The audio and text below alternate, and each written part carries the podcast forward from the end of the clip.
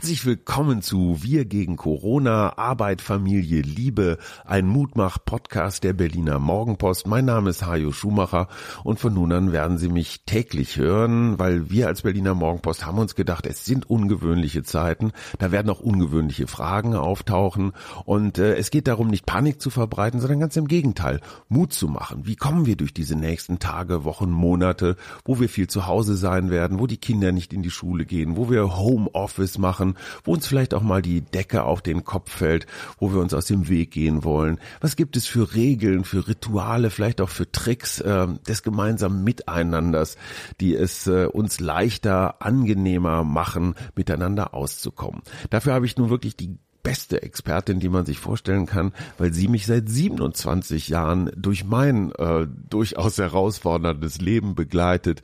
Äh, mir gegenüber sitzt meine liebe Frau, Ehepartnerin und Gefährtin Suse. Stell dich doch mal bitte vor. Gern. Ich bin Mutter zweier Söhne, ähm, arbeite als selbstständige Coachin und Psychologin, äh, verstehe mich als Begleiterin in Krisen und arbeite am liebsten eigentlich in der Natur. Und mein Augenmerk ist immer positive Psychologie. Kannst du positive Psychologie einmal erklären? Was ist das Besondere daran? Positive Psychologie beschäftigt sich mit den Stärken und Ressourcen von Menschen, weil der Hintergedanke dabei ist, wir gucken immer sehr defizitorientiert auf alles Mögliche und äh, können uns aber stärken, wenn wir die Sachen anders bewerten, als wir das tun. So, und wie wir mit völlig natürlichen Gefühlen wie zum Beispiel Verunsicherung oder Corona-Panik umgehen. Dazu werden wir gleich noch ein bisschen tiefergehend reden. Ähm, vielleicht noch ein Wort zu uns, warum wir diesen Podcast machen. Aus dem ganz einfachen Grunde, weil wir uns für durchaus kompetent halten. Wir, wir haben ein schulpflichtiges Kind, das demnächst nach Hause kommt. Wir sind beide selbstständig und haben in den letzten Tagen und Wochen erfahren, was es bedeutet, wenn mal ebenso auf einen Schlag nahezu alle Aufträge, alle Jobs und damit auch alle Einnahmequellen wegfallen, äh, zumindest mal in dem ersten Halbjahr 2020. Wie zum Beispiel geht man damit um? Also auch mit ganz nachvollziehbaren wirtschaftlichen Befürchtungen, so wie geht das alles weiter. Ja, ich äh, sitze seit 20 Jahren zu Hause oder im Büro bei allermeistens zu Hause und schreibe da meine Texte, meine Bücher, meine Moderationen. Das heißt, ich kann vielleicht den ein oder anderen wertvollen Tipp äh, für Menschen geben, die mit dem Homeoffice noch nicht so vertraut sind, welche Fehler man da vermeiden kann und wie man das einigermaßen effektiv gestattet. Als Fitnessfreak ähm, fehlt es mir zum Beispiel, dass ich nicht zu meinem geliebten Kickbox-Training gehen kann, weil natürlich auch da gilt, die Ansteckungsgefahr ist groß. Wie halte ich mich fit die nächsten Wochen? Wie motiviere ich mich rauszugehen? Das ist ja die gute Nachricht, liebe Suse, du bist viel im Wald oder viel als Naturtherapeutin unterwegs. Rausgehen ist eigentlich kein Problem, solange man anderen Menschen nicht nahe kommt, oder? Ja, genau. Also das, das habe ich heute auch drüber nachgedacht. Das ist doch toll. Äh, wir haben den Wald hier rund um Berlin, wir haben die Parks und so weiter. Also man kann ja rausgehen. Es ist ja nicht so, dass man jetzt hier die ganze Zeit eingeschlossen in der Wohnung sitzen muss.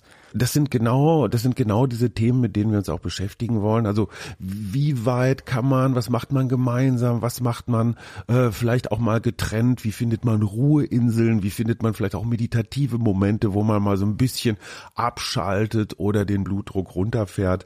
Ja, und damit sehen Sie schon, wir haben Themen von Selbstorganisation über Kinderbeschäftigung, über organisierte Tagesabläufe, vielleicht sogar über Suchtprävention. Ich kann mir vorstellen, wenn Leute alleine zu Hause sind, depressiv und haben vielleicht äh, noch ein paar Flaschen Rotwein im Schrank, könnte auch sein, dass die dann auf einmal anfangen, sich schon morgens früh äh, den, den ersten Roten zu genehmigen, oder? Naja, oder, oder sie denken darüber nach, dass sie dann vielleicht keinen mehr haben und lassen das besser. Liebe Suse, du bist ja als Expertin für Krisenintervention. Äh, das hat natürlich auch viel mit Angst, mit Trauer, mit negativen Gefühlen ähm, zu tun. Bist du mit, mit, mit Patienten, mit Klienten beschäftigt? Was ist das Ungewöhnliche, das Besondere an diesen Corona-Tagen? Na, das Besondere daran ist, dass ja was, was, das ist ja was Kollektives. Also das betrifft ja nicht den Einzelnen mit seiner Angst, sondern letztendlich die Gemeinschaft. Und mir fiel das gestern so auf, als ich auf der Straße war und einkaufen wollte, dass mir die Leute doch einen, also in meinen, in meiner Wahrnehmung, vielleicht ist das auch falsch gewesen, aber ich habe die Leute so wahrgenommen, dass die riesengroße Bögen umeinander gemacht haben und man hat sich so, ja, ja, man hat sich so gegenseitig zugenickt und auch noch zu, angelacht, aber äh, auch so ein bisschen stand dahinter, oh, komm mir bitte nicht zu nah, hast du vielleicht Husten oder so könntest du jetzt die nächste Virenschleuder sein. Was mir dabei auffällt, ist, Es ist ein hohes Maß an Unsicherheit, weil wir mit einer Situation konfrontiert sind, die wir nicht kennen. Ja, auf einmal sind unsere Terminkalender leer, auf einmal sind unsere Kinder zu Hause, auf einmal gehen wir auf Sicherheitsabstand zu anderen Leuten. Das ist schon eine Ausnahmesituation. Angst in Corona-Zeiten ist ja nicht wirklich überraschend. Ähm, wie rätst du, dass Menschen damit umgehen sollen? Vielleicht fangen wir mal etwas grundsätzlicher an. Äh, zunächst einmal sind, ist Angst ja was Positives, weil es uns in gewisser Weise beschützt, weil wir vorsichtig sind, ja. Kann natürlich auch in so einem extremen Ausmaß richtig krankhaft sein. Ähm, Angststörungen, Panikstörungen, so als Stichwort. Aber darüber, wo wir jetzt, worüber wir jetzt reden, ist ja so eine Alltagsangst. Also ich äh, bin äh, auch eine Unsicherheit, ne? Was, was kommt da jetzt auf mich zu? Wie gehe ich damit um?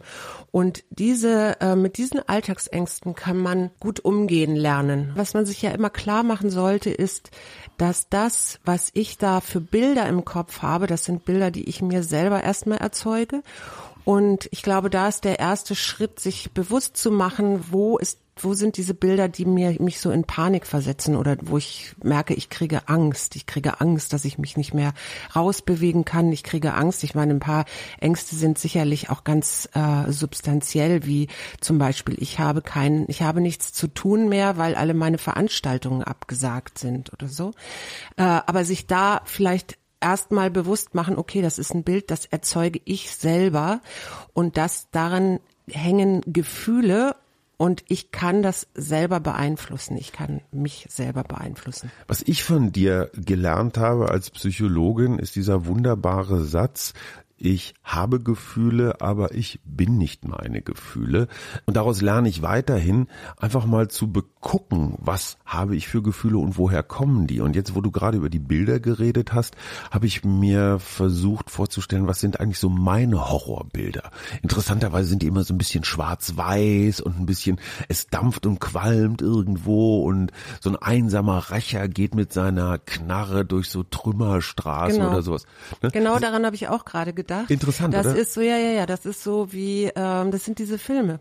Also Hollywood. wenn du dir, ja genau, überleg doch mal. Also es gibt diese, ich, ich mir fällt gerade so ein Film ein mit so einer Flut, wo so eine Flutwelle auf so eine Wolfgang Stadt Petersen. Zu, kann sein, weiß ich nicht. Aber ja. das sind die genau diese Bilder und die sind natürlich im kulturellen äh, Gedächtnis oder kollektiven Gedächtnis, weil wir alle diese Filme gesehen haben.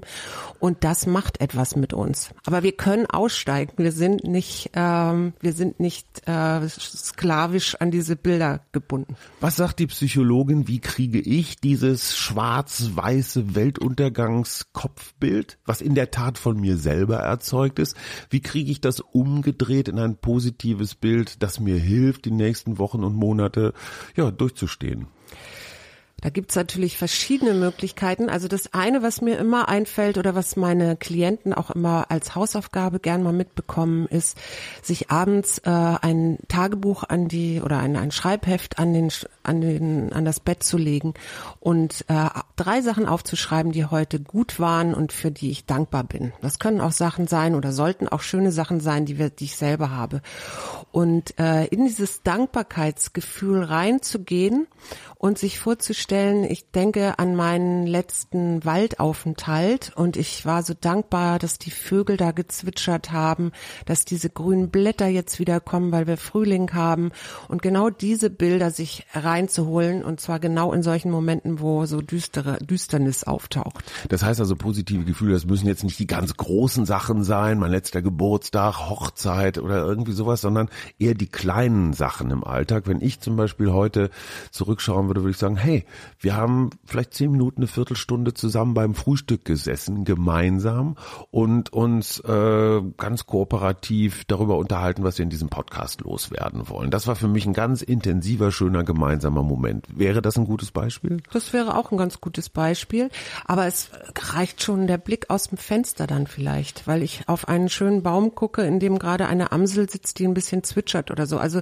ja, es sind die kleinen, einfachen Sachen und ich glaube, den Augenmerk darauf wieder zu wenden und auch zu gucken, was kann ich, was kann die Krise, also wie gehe ich gestärkt aus so einer Krise raus, ist doch der viel interessantere Weg. Da würde ich gerne noch mal weitermachen. Wir wissen ja alle, es ist nicht unbedingt das Virus das zentrale Problem, sondern eher die Reaktionen auf das Virus. Es geht jetzt also darum, dass wir gemeinsam uns an bestimmte Regeln, auch vielleicht an bestimmte Verhaltensweisen halten, ähm, die uns vielleicht in letzter Zeit gar nicht so wichtig waren. Mir fallen so Sachen ein wie Respekt, Anstand, Rücksichtnahme, Gelassenheit, äh, statt Egoismus, Neid, Panik, Vorwürfe oder sowas. Wie siehst du das? Naja, ich sehe da verschiedene, äh, verschiedene Ebenen. Die eine Ebene ist natürlich, äh, wir werden beschnitten in etwas, was wir eigentlich äh, so, was völlig zu unserem Leben dazugehört. Ja, also ich kann entscheiden, wo ich hingehe. Ich kann sagen, ich möchte heute in das Konzert, ich möchte morgen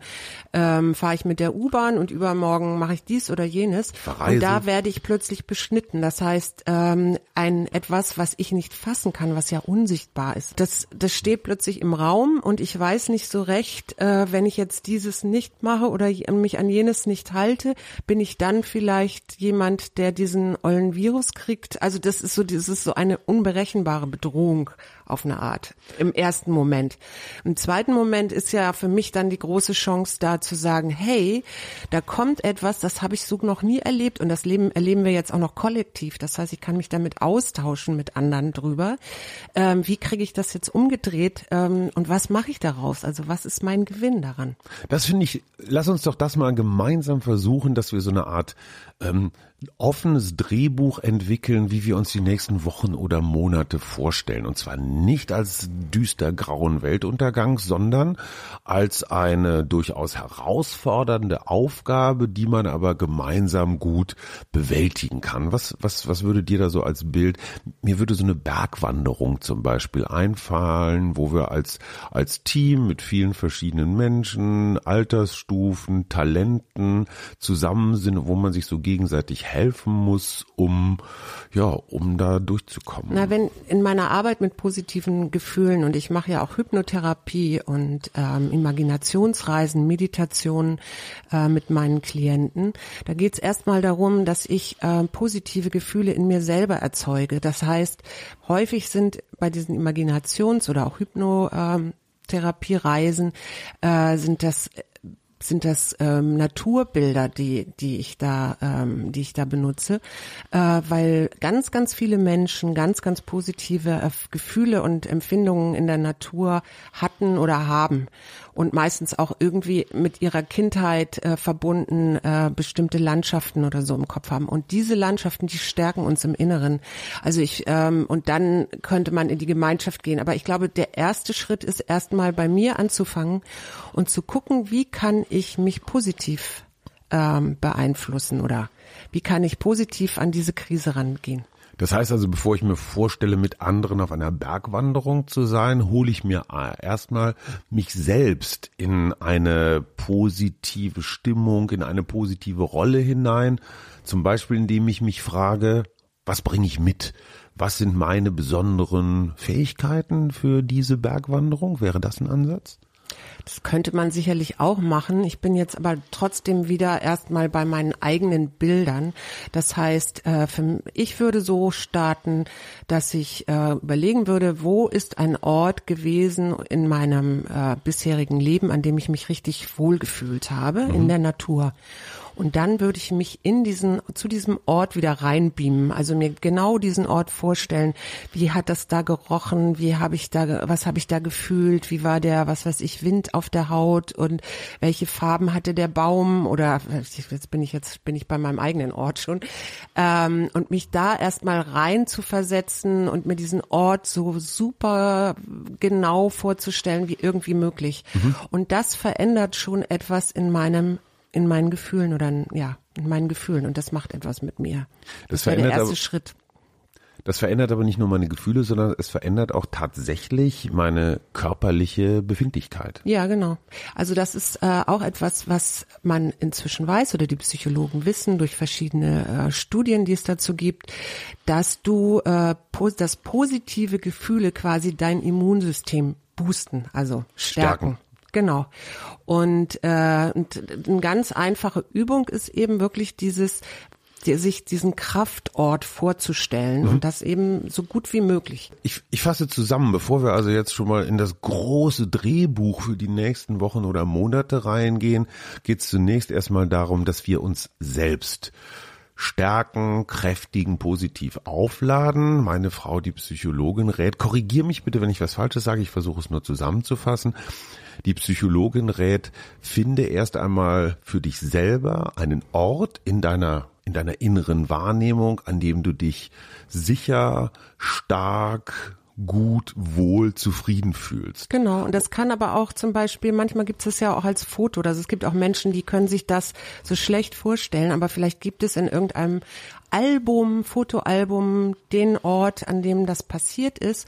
Und dann gucke ich mir halt das Foto an und erinnere mich wieder an der Körper. Es gibt so ein Körpergedächtnis. Der Körper erinnert sich wieder an diesen Zustand von Entspanntheit, äh, Wohlgefühl, äh, schönen, schönen Gedanken und so. Also ich hole mir dieses, hol mir das so rein.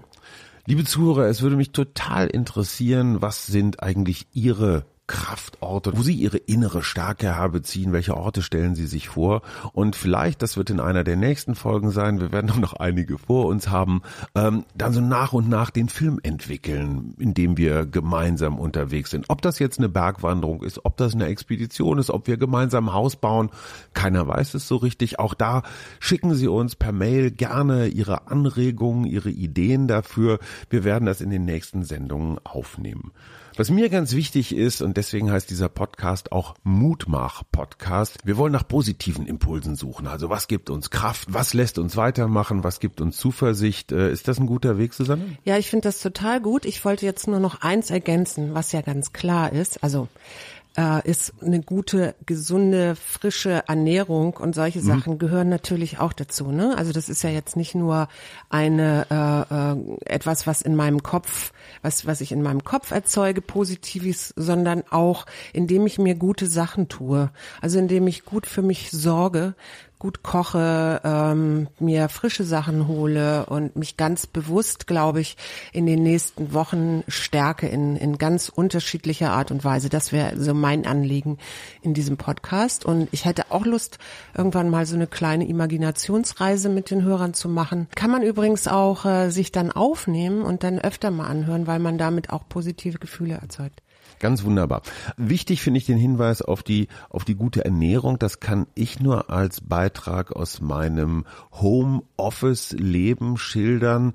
Die Neigung, sich jetzt aufs Sofa zu verziehen mit äh, einer großen Tüte Chips und ein paar Flaschen Bier und dann die nächsten Wochen und Monate sämtliche Netflix-Serien, die es gibt, durchzugucken, halte ich ehrlich gesagt für keine gute Idee.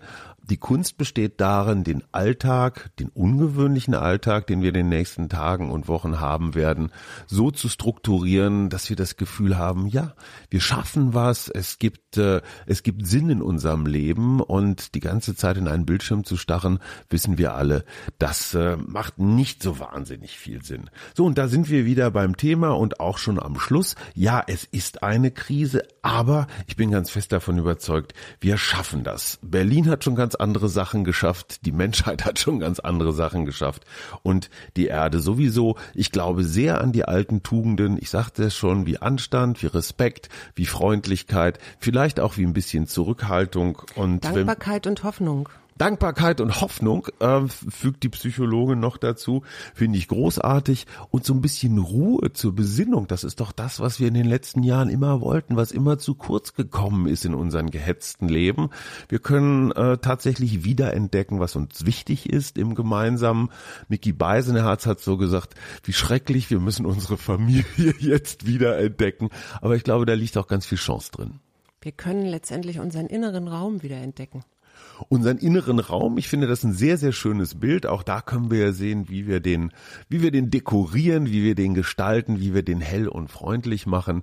Damit äh, wollen wir die erste Folge beenden. Das war der Mutmach-Podcast der Berliner Morgenpost. Wir gegen Corona, Arbeit, Familie, Liebe. Und ich freue mich, wenn Sie morgen wieder dabei sind. Tschüss. Tschüss.